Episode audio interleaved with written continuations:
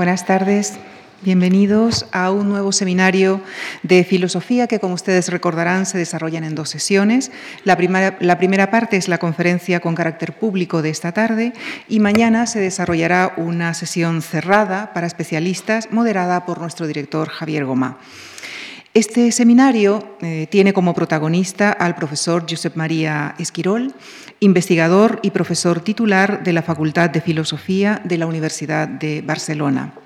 También dirige el máster en Pensamiento y Creatividad para el Mundo Tecnológico y Empresarial de la Salle Universidad Ramón Llull. Ha publicado una decena de libros y más de 70 trabajos en libros colectivos y en revistas. Entre estas publicaciones se encuentran Uno mismo y los otros, El respeto o la mirada atenta, El respirar de los días y su último libro, la, titulado La resistencia íntima, por el que acaba de recibir el premio Ciudad de Barcelona, es el título en el que analiza la condición humana y que ha sido la fuente de inspiración del presente seminario y el tema que analizará a continuación en su conferencia titulada La condición humana, océano o desierto. Les dejo con el profesor Esquirol. Muchísimas gracias. Muy buenas tardes. En las afueras de un monasterio budista, en las montañas del Himalaya, hay un acertijo que dice así, ¿qué es lo que hay que hacer para que una gota de agua no se seque? En el reverso de la piedra en el que está inscrito este acertijo se encuentra la respuesta. Dejarla caer al mar. Hay efectivamente dos grandes imágenes, dos grandes metáforas rivales entre sí para caracterizar la condición humana. La imagen del océano y la imagen del desierto. Una sugiere integración, inmersión del océano. La otra sugiere intemperie. La una sugiere totalidad. La otra pluralidad de vidas humanas singulares. La una sugiere eternidad. La otra tiempo y finitud. Océano repito, es integración, desierto, intemperie. Hace casi ya un ciclo, en una discusión que hubo entre Freud y Romain Roland, un conocido literato, se forjó la expresión sentimiento oceánico.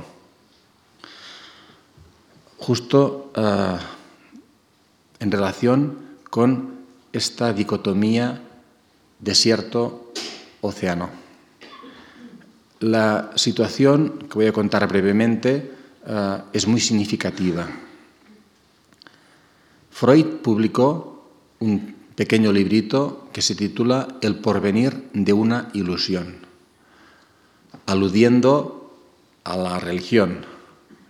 En ese libro se sostenían básicamente dos ideas o dos tesis. La primera, que la religión es una ilusión. La segunda, que la raíz de esa ilusión, la raíz de la religión, es el sentimiento infantil del desamparo. Las dos tesis van por separado, es decir, que uno puede estar de acuerdo con una y no con otra. Cuando publicó ese libro, Romain Roland, el literato, le envió una carta a Freud diciéndolo, diciéndole no entender por qué al hablar de la raíz del sentimiento religioso no hacía también referencia a algo que tiene que ver con un sentimiento de integración en la totalidad. Algo así como un sentimiento, se dijo en ese momento, oceánico. Y uh, al cabo de pocos años, Freud editó, publicó una obra titulada El malestar de la cultura, que empieza justamente narrando esta discusión entre él y, su, amigo o su conocido.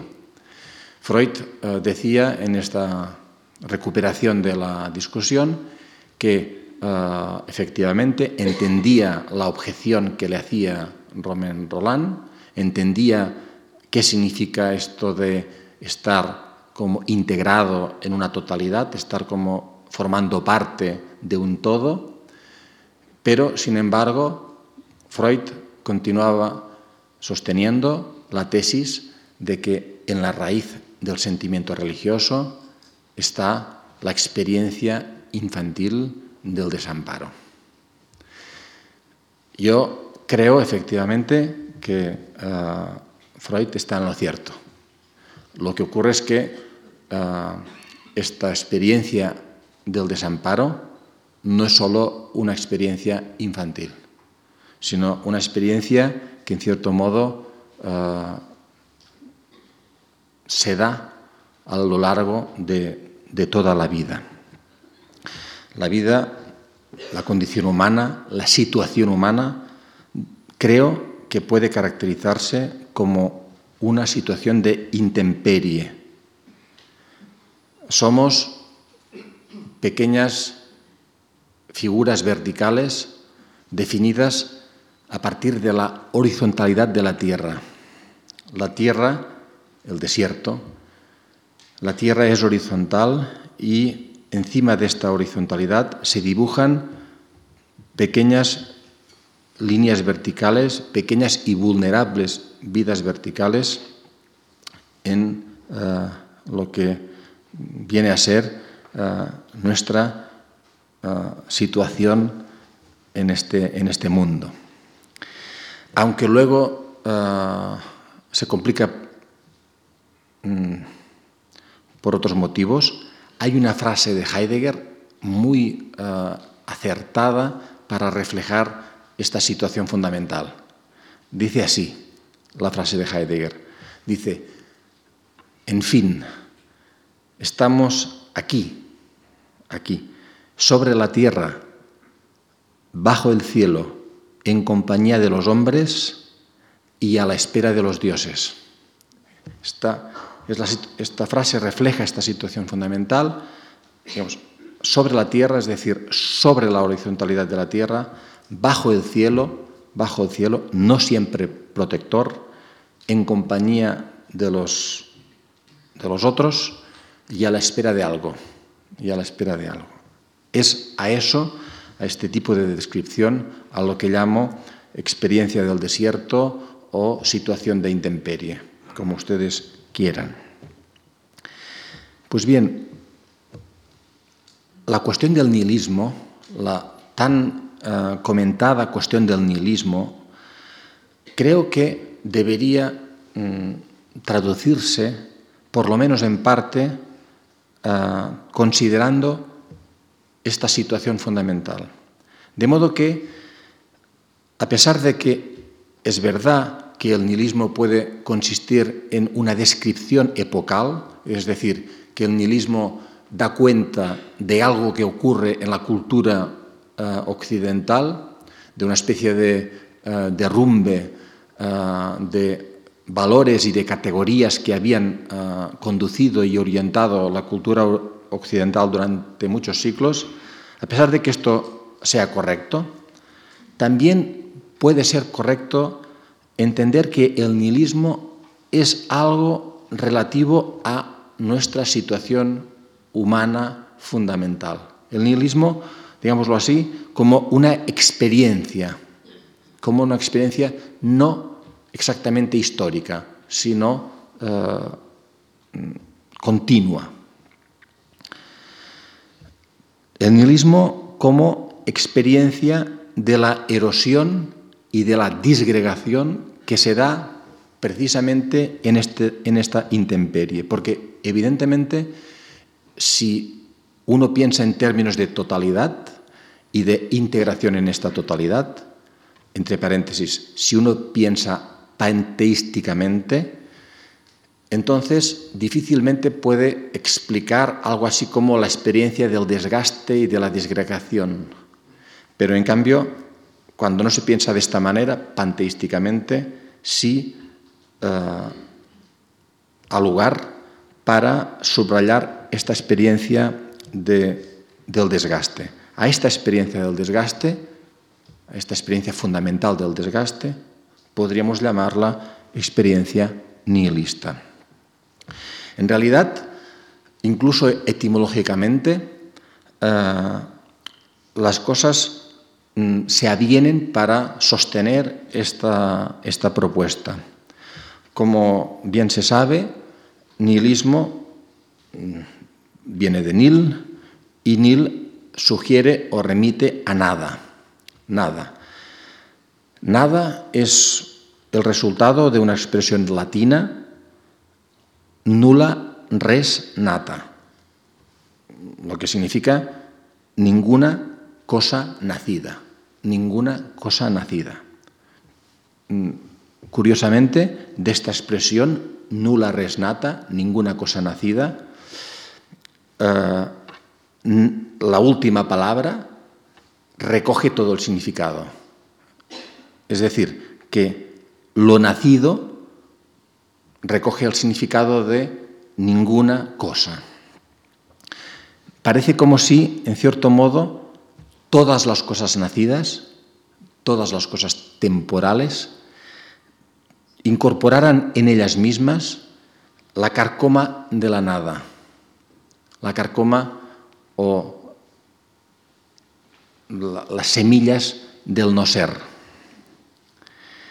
Como si todo, en efecto, tuviera una fecha de caducidad, como si todo estuviese efectivamente sometido al desgaste del tiempo, a ese tiempo devorador que todo lo traga, al cronos devorador. Pero por si esto no fuera suficiente, resulta que nil, de nihilismo, remite en una aceptación, en una acepción, perdón, eh, latina todavía más antigua, remite a ne, la negación ne ilum, es decir, sin hilo no hilo, sin hilo, ne ilum. Ilum es justamente esa especie de, de eh, conducto que une el guisante a la vaina, el guisante a la vaina, lo que corresponde al cordón umbilical. La idea, en este caso, por lo tanto, es que el nil se refiere a la falta de relación. Nil significa falta de relación, falta de conexión, falta de aquello que une, falta de aquello que conecta.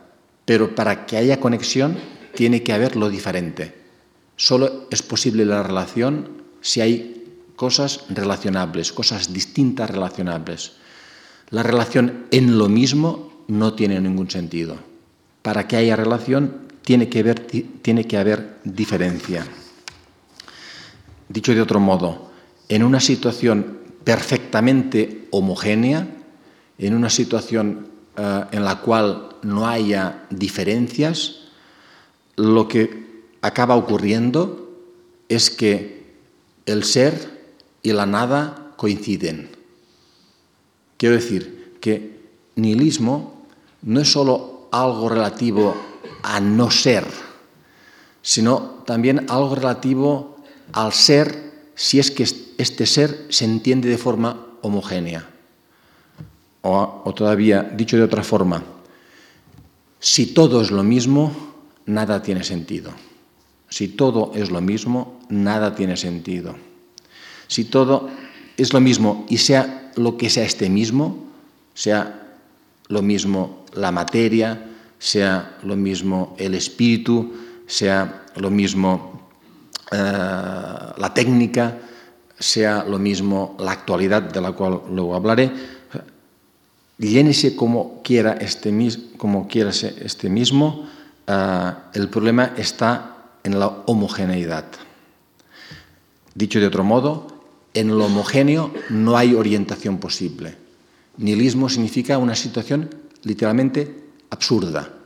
Y absurda es aquella situación en la cual uno no puede orientarse porque uno no encuentra el sentido. Orientarse significa tener algún punto de referencia. Si yo puedo observar el lugar por el cual sale el sol, me oriento, literalmente me oriento por la mañana. Ya estoy orientado, porque veo por dónde sale el sol. Esta diferencia, este movimiento, que es a la vez una diferencia, porque el sol no soy yo, ah, esta diferencia es lo que permite la orientación. En una situación perfectamente homogénea, es decir, en la cual hubiese algo así como una niebla espesa que lo cubriese todo, en donde ningún punto de referencia pudiese distinguirse, en esa situación el absurdo, es decir, la desorientación, es lo que imperaría. Luego, el nihilismo no solo tiene que ver con la nada, no solo tiene que ver con el desgaste, también tiene que ver con la homogeneización. Cualquier situación social que tienda a la, homogeneización es una situación potencialmente, digámoslo así, nihilista. Si esto es así, es decir, si, si puede caracterizar a la situación humana fundamental como situación de intemperie sometida al desgaste, a la erosión, a la disgregación, si esto es así, entonces resulta que el gesto humano más fundamental de todos, el gesto humano más prioritario y más significativo de todos, es justamente lo que decía Freud, el gesto del amparo. Amparar significa Proteger significa cuidar de, significa evitar que algo se malogre, significa, significa, evitar que algo se desgaste, significa evitar que algo esté sometido a las fuerzas que lo van a destruir o lo van a violentar. Esto es lo que significa, amparar. Y de ahí también la, la posibilidad de calificar esta situación como de resistencia. Es decir, nosotros somos resistentes. Somos resistentes. No solo existimos, en el sentido en que utilizaron esta, palabra muchos de los autores existencialistas. Cuando hablaban de existencia, se referían sobre todo al movimiento de, en cierto modo, ir hacia adelante, de expandirse esta era la imagen más plástica, existir, proyectarse. Eso es así, sin duda alguna, sí, pero no solo así. Porque vivir, precisamente porque es vivir en la intemperie, significa necesariamente llevar a cabo un movimiento eh, complementario al de expandirse, que es el de amparar y resistir. Es un movimiento de, este, esta naturaleza. La resistencia, por lo tanto, es resistencia a la decadencia. Si uh, se intenta, mm, a partir de este punto, uh, enfocar uh, algunas de las temáticas que en la filosofía contemporánea han sido, han sido tratadas eh, con un tono a veces algo despectivo, resulta que tenemos la posibilidad de llevar a cabo una reivindicación de aspectos que de golpe aparecen bajo una nueva luz. Es decir, si realmente el gesto humano fundamental es el gesto del amparo y de la resistencia a la decadencia, podemos, bajo una nueva luz, leer, ver, descubrir, o mejor, redescubrir aspectos muy hondos vinculados con la cotidianidad, con la casa, con el lenguaje o con la comunidad. Voy a mencionar algunos de ellos. Por ejemplo, en lo relativo a la, cotidianidad, todos sabemos que, o bien por razones más bien de carácter romántico, o bien por razones eh, o debido a planteamientos existencialistas, la cotidianidad, la vida cotidiana, ha sido mm, en general menospreciada o tenida como, por lo menos tenida como vida de segundo orden. Sin embargo, si uno tiene presente lo que decíamos ahora mismo del gesto fundamental del amparo, advierte que la cotidianidad es una de sus modalidades, es decir, que nos protegemos, nos amparamos, buscamos sentido y una cierta seguridad gracias a la repetición cotidiana. Que a veces lo cotidiano acabe siendo rutina y medianía es una evidencia, pero que en muchas ocasiones hay una enorme hondura en los gestos cotidianos, eso también es una evidencia. Que muchas veces es importante ah, un movimiento de avance es también evidente, pero también es evidente, y ciertos filósofos contemporáneos lo han puesto, uh, han subrayado, también es evidente que en la repetición hay algo muy valioso, que en la repetición hay también riqueza, que en la repetición hay también diferencia. Y este uh, es el motivo por el cual la repetición cotidiana puede ser mm, valorada de otro modo al habitual. Además, podemos observar algo tan trivial como el hecho de que efectivamente la repetición cotidiana es algo que nos orienta. Cuando una persona tiene problemas uh, de carácter Mm, digámoslo así, eh, mental, cuando una persona tiene problemas de desequilibrio o de trastorno mental, más o menos severo, eh, lo primero que se observa es eh, la distancia que hay entre la situación de esa persona y el poder llevar una vida cotidiana normal.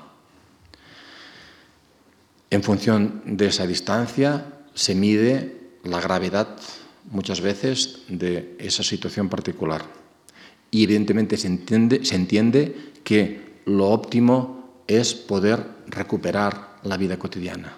No hay nada que salve sino la vida cotidiana, el retorno a la cotidianidad. El retorno a veces se dice también el retorno a la normalidad.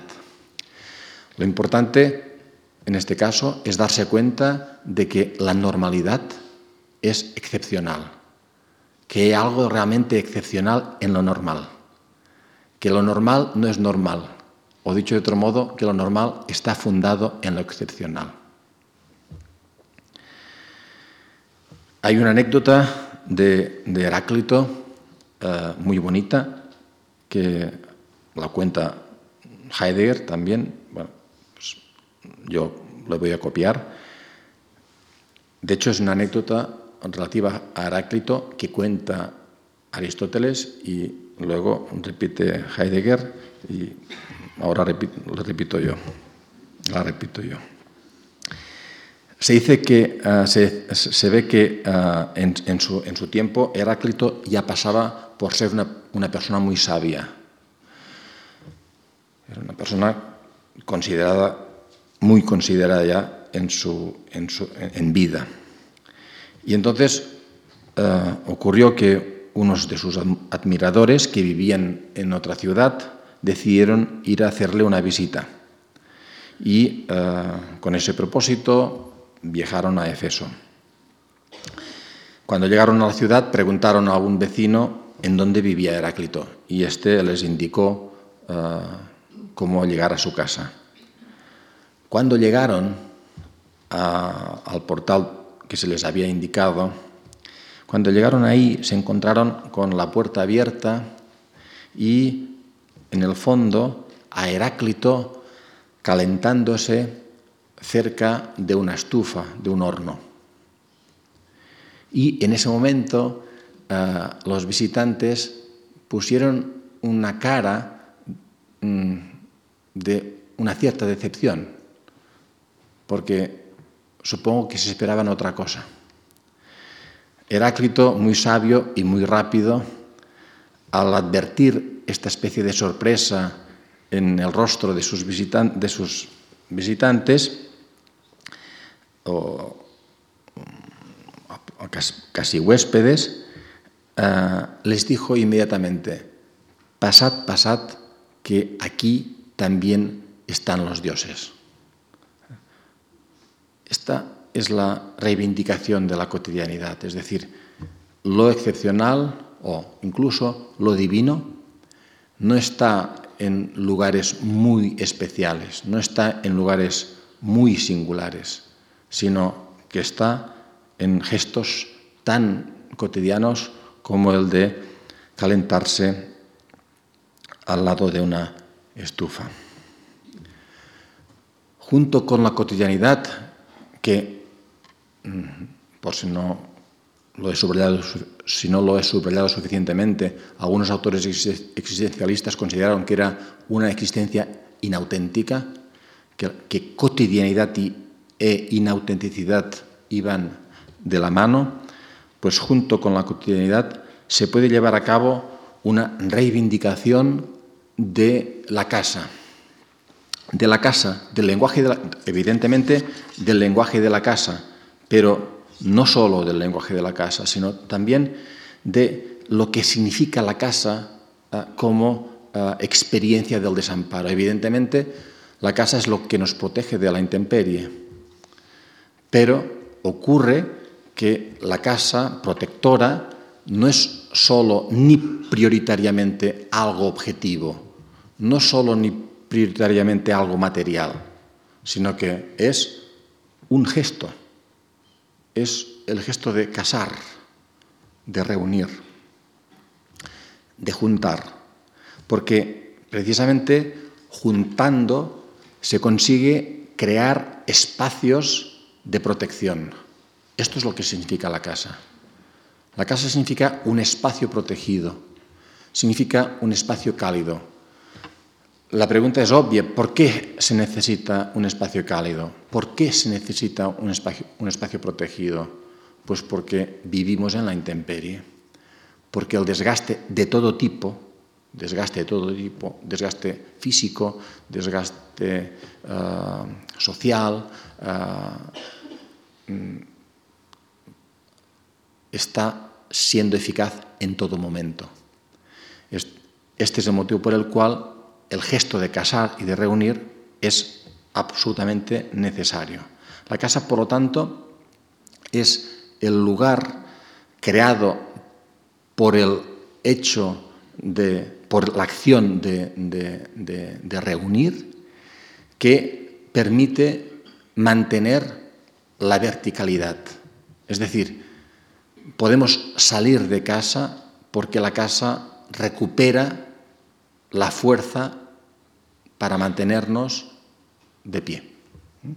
Eso, digamos, uh, física, mm, literalmente, pero también metafóricamente, es decir, uh, la idea es, en definitiva, la de la confianza, porque cuando hablamos de confianza aludimos justamente todo el mundo sabe que sin un mínimo de confianza en uno mismo, la vida no es posible. Es decir, uh, uno decae, se deprime, hasta no poder hacer nada sin un mínimo de confianza en uno mismo. Tener confianza en uno mismo significa poder uh, justamente mantenerse, mantenerse de pie. ¿eh? Confianza viene de fianza. Y fianza significa justamente esto, firmeza, una cierta firmeza. La cuestión es qué es lo que nos da firmeza, qué es aquello que nos alimenta para mantener esta firmeza. Obviamente sí, los nutrientes eh, pues, eh, físicos, los alimentos, pero no solo eso. Nos alimenta un espacio protegido, nos alimenta esta eh, este tipo de espacio al que llamamos espacio familiar, al que llamamos espacio de lo próximo, un espacio en el cual lo más importante, sin ninguna duda, son los otros, es decir, los familiares, los próximos, los amigos. Uh, casa, por lo tanto, es algo muy relativo. No, no, lo importante es aquellos y aquello que produce, que da pie a esta renovación de la fianza, es decir, de la confianza. Eso es lo absolutamente fundamental. Sin eso no hay fianza, no hay firmeza. Uno no puede hacer frente, no, no puede mantener la, digamos, la lucha uh, ante la dificultad de la vida. Es importante darse cuenta también de que uh, a eso se le ha dado nombres muy distintos, pero todos convergen en el mismo punto. Fíjense, por ejemplo, en toda la semántica relativa a la hospitalidad, ¿eh? lo hospitalario, lo acogedor y, evidentemente los hospitales, lo que hoy llamamos hospitales. ¿Qué es, lo, ¿Qué es el hospital? Pues es la casa en la cual se intenta llevar a cabo una recuperación de la verticalidad perdida, de la fianza perdida. Eso es, uh, en definitiva, el hospital. La imagen se aviene perfectamente con la que decíamos del, del desierto. Enfermero tiene la misma raíz. Enfermero viene de eh, in, es infermo, infermo, in, negación, fermo, firmeza. Infermo, el enfermo, es el que no se mantiene firme. Y el enfermero, tal como lo utilizamos hoy nosotros, el que tiene cuidado del enfermo. En el hospital, pues, médicos y enfermeros se ocupan de recuperar la verticalidad perdida, la, la confianza o la fianza perdida. Obviamente desde este punto de vista, médico y enfermero no son categorías profesionales, sino categorías antropológicas. Todos somos médicos e enfermeros. Todos intentamos amparar y resistir. En este sentido, se refleja ahí también en este tipo de semántica lo fundamental de la condición humana. Casi que no sería necesario decir que uh, en esta situación lo importante no son las estructuras objetivas. Quiero decir que lo importante no son cuántas habitaciones tiene una casa o cuántos miembros tiene una familia, sino el hecho de casar y de familiarizarse. Lo importante no es la objetividad del tipo que sea, sino la acción. Lo importante es la capacidad de reunir, de casar, es decir, de llevar a cabo este gesto. esto es una reunión. La, la reunión de, en este caso, mis dos manos uh, hacia abajo, es la producción de un espacio protegido a modo de techo, un techo que protege un espacio. Del mismo modo que si hago así, uh, entonces esta reunión es como el gesto que consiste en dar. Dar o proteger. Paradójicamente, en casa se da, decir, que en, el, interior de un espacio protegido se da algo así como la generosidad, es decir, la generación. Se genera porque el espacio es protegido. Hay creación porque el espacio es protegido. Como digo, y quiero subrayar, importa muy mucho no uh, perderse en las estructuras objetivas y considerar el relieve, la gravedad del gesto, del movimiento. Lo que importa es el verbo, no el sustantivo. Lo que importa es casar, reunir, llevar a cabo el contacto, la aproximación, la familiaridad y no cuál sea la estructura objetiva del resultado de, estos gestos. Eso, digámoslo así, es algo, es algo secundario, es algo que, que no es lo importante, deriva de lo importante. Probablemente una de las mejores definiciones de lo que sea la casa es esta, el lugar al que volvemos, el lugar al que volvemos. La casa es el lugar al que volvemos. Y esa digámoslo así, la posibilidad de volver es lo que nos afianza. Poder volver, poder volver, poder regresar. Incluso la infancia es, en cierto modo, una casa, o en muchos de nosotros, el recuerdo de la infancia actúa a modo de casa. Aunque se haya tenido a veces una infancia, aunque pueda haberse tenido una infancia incluso dura, siempre hay algo de la infancia que permite ese regreso cálido, que permite volver para reconfortar el presente. Digo eso para que vean la amplitud del movimiento que es el de la repetición y lo que puede significar el espacio protegido.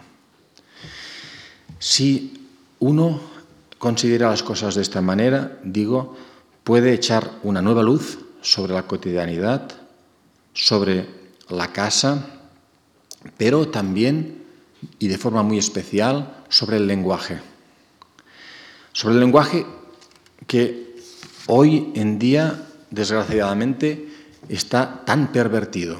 Sobre un lenguaje, hoy en día, aunque no solo, porque esta batalla es intemporal, se pierde en la noche de los tiempos, la batalla entre el lenguaje significativo y el lenguaje vacío, entre el lenguaje que es de verdad y el lenguaje que es simplemente un simulacro. En la filosofía contemporánea, ah, que como muchos de ustedes sabrán, el lenguaje tiene un protagonismo indiscutible, quizá el mayor de todos. El tema mayúsculo de la filosofía contemporánea, sin, duda alguna, es el del lenguaje. Pues en la filosofía contemporánea ha habido muchos autores que han subrayado ah, el hecho de que la esencia del lenguaje consiste en esta extraordinaria posibilidad de decir el mundo, de explicar el mundo, de llevar a cabo, de desarrollar teorías que nos dan cuenta de cómo son las cosas.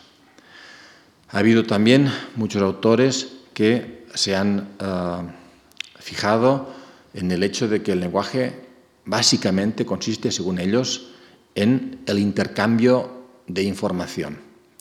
Eso hay mucha gente que lo continúa repitiendo y seguramente hay parte de verdad en ello hay parte de verdad en ello. También ha habido otros autores que han sostenido, por ejemplo Habermas y Apple, han sostenido que lo fundamental del lenguaje, lo esencial, aunque el lenguaje tenga muchas funciones, la más esencial de todas, la más nuclear, es la del entendimiento. Es decir, el hecho extraordinario que dos personas puedan entenderse y cuando una persona se dirige a otra, el hecho de que aquello que guía esa acción sea precisamente el querer hacerse entender. No necesariamente eso vendrá luego o no vendrá. No necesariamente el acuerdo.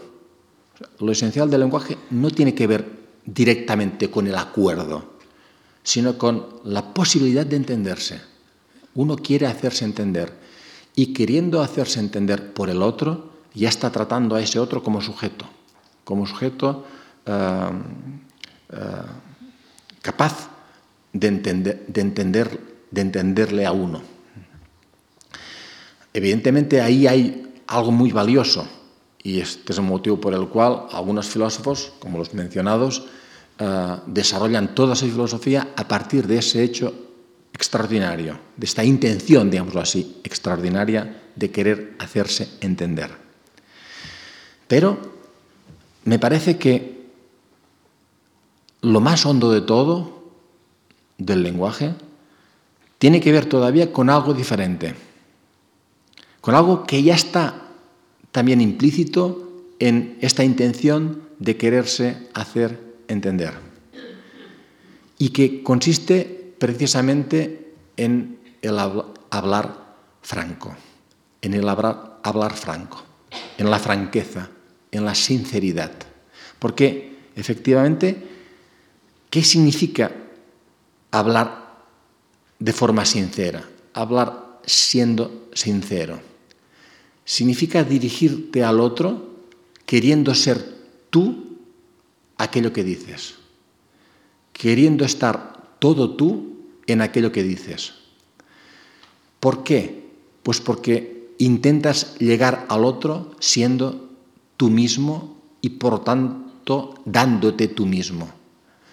La franqueza o la sinceridad, que en este sentido pueden equipararse, sinceridad etimológicamente viene de eh, aquello que es entero.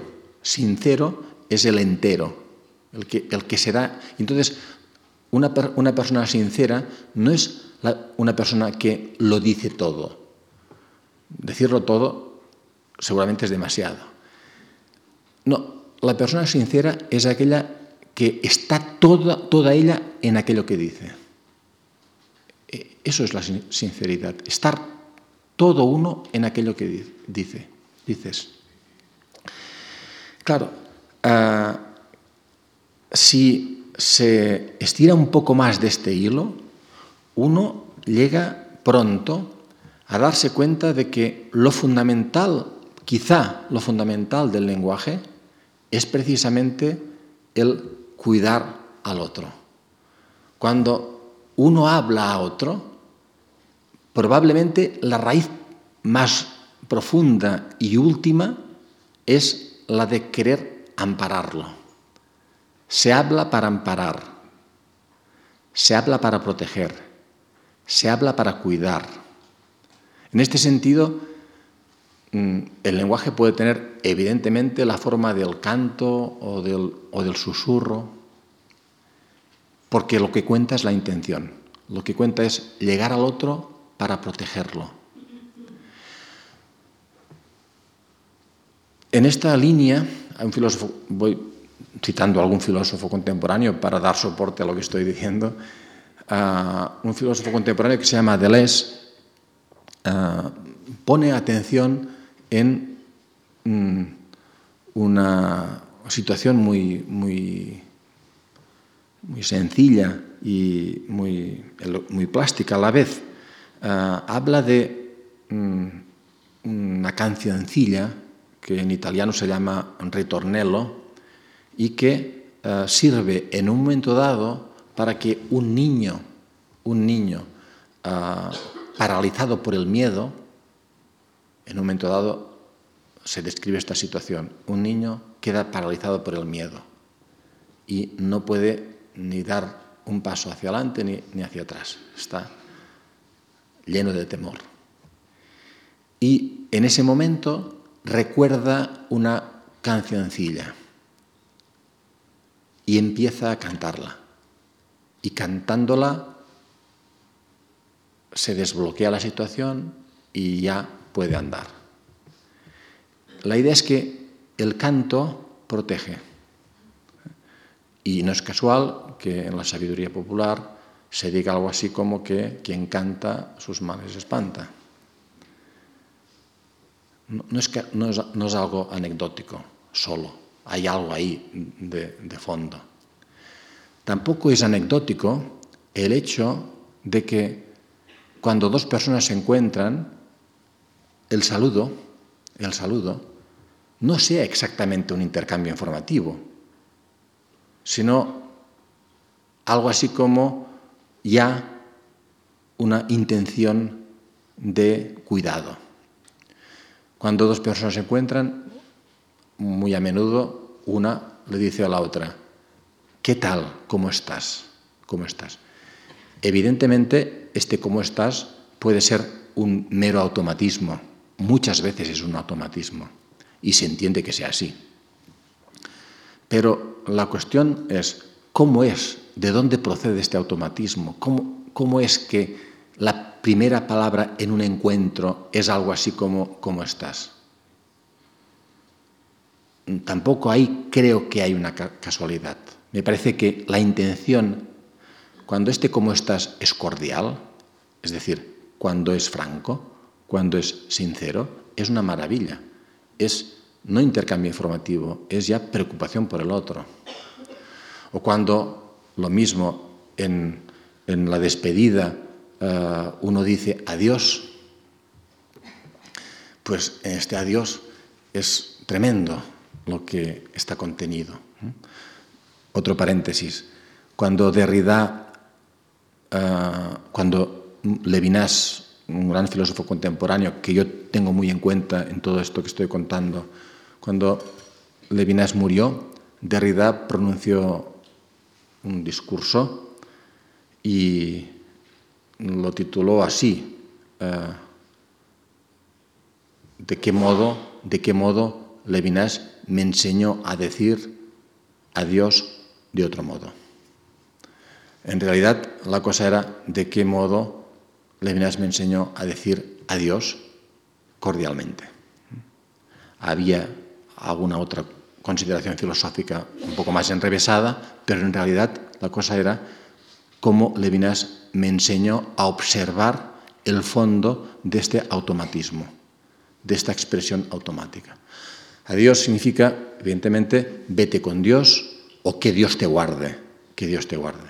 Fijémonos cómo hoy en día lo que estamos haciendo es cambiando uh, progresivamente el adiós por el cuídate. Y, yo creo que um, hay una perfecta lógica en este cambio porque la intención es la misma. Decir adiós o decir cuídate es lo mismo. Si hay algo así como Dios, lo mejor que puede ocurrir es que Dios te cuide. Y, no está nada mal decir, cuídate. Lo que pasa que, puestos a hacer observaciones en este punto un poco particulares, me parece que entre el adiós y el cuídate podríamos también haber intercalado el que te cuiden, porque es verdad que no está nada mal que uno tenga cuidado de sí mismo, pero que los demás te cuiden, eso está todavía mucho mejor. Es decir, que a la hora de desear algo bueno a otra persona, decirle que te cuiden es un buen, asunto. En fin, eh, la cuestión es, ¿ustedes creen que en el saludo o en la despedida y en general en el lenguaje no hay un motivo muy fondo, muy hondo, que tiene que ver con el tener cuidado de el otro.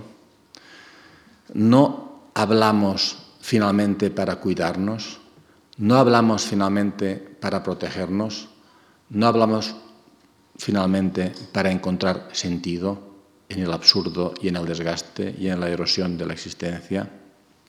Creo que ahí hay un motivo para enfocar el lenguaje de otro modo, a partir de esta experiencia inicial que subrayábamos de la intemperie.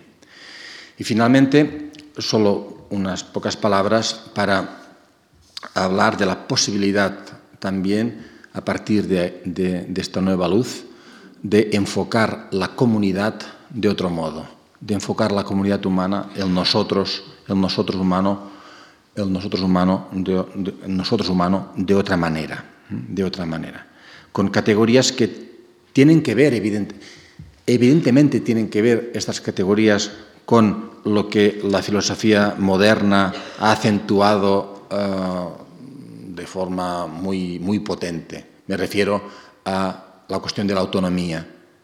Ya hoy todo el mundo habla de las personas, los ciudadanos, como precisamente individuos autónomos. como individuos autónomos. Y eh, se dice eh, en muchas situaciones, también en situaciones de carácter clínico, eh, que lo importante es que las personas recuperen su autonomía. La autonomía se ha convertido en casi una especie de apelación universal. Sin embargo, es un error desde el punto de vista que estamos intentando ilustrar, es un error creer que esta autonomía está en las antípodas de la dependencia.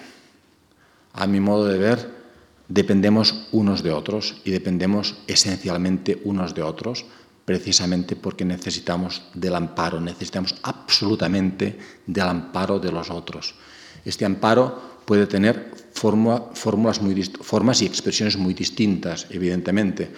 Algunas de ellas ah, son relativas a eso que se ha llamado el reconocimiento. ¿eh? Una persona necesita ser reconocida por las demás, necesita que los otros la miren, necesita que, los otros la tengan en cuenta, ser tenido en cuenta mm, por los demás. Pero necesita estructuras de acogida, necesita estructuras, como decía antes, de calidez, estructuras en las cuales lo que se ve, lo que se ve es que efectivamente unos dependemos de otros. Habría que hacer una especie de revisión de la categoría de comunidad en la cual la autonomía no estuviera separada de la dependencia.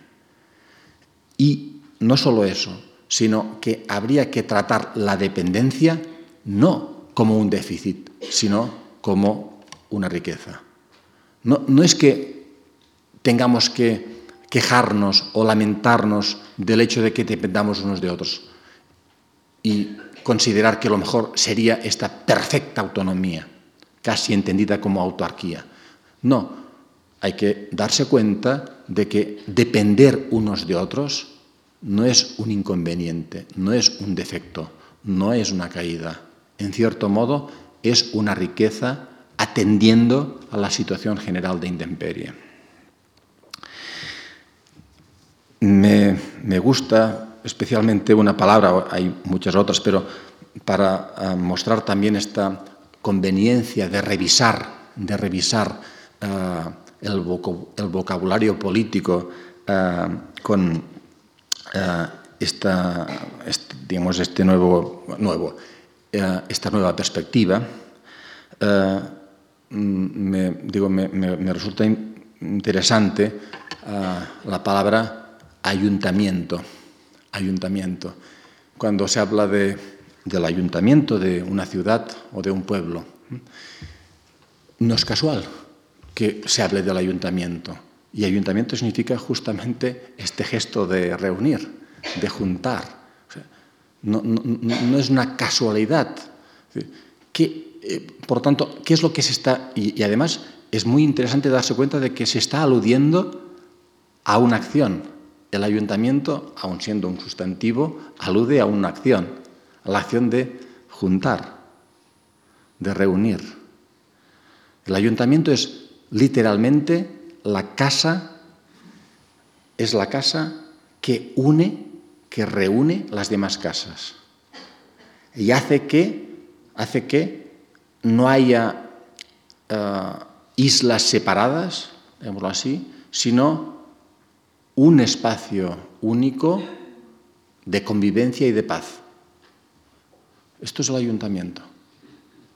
La necesidad de juntar no de identificar, no de crear un espacio homogéneo, sino la necesidad de, juntar, de reunir, para así dar pie a la convivencia y a la paz.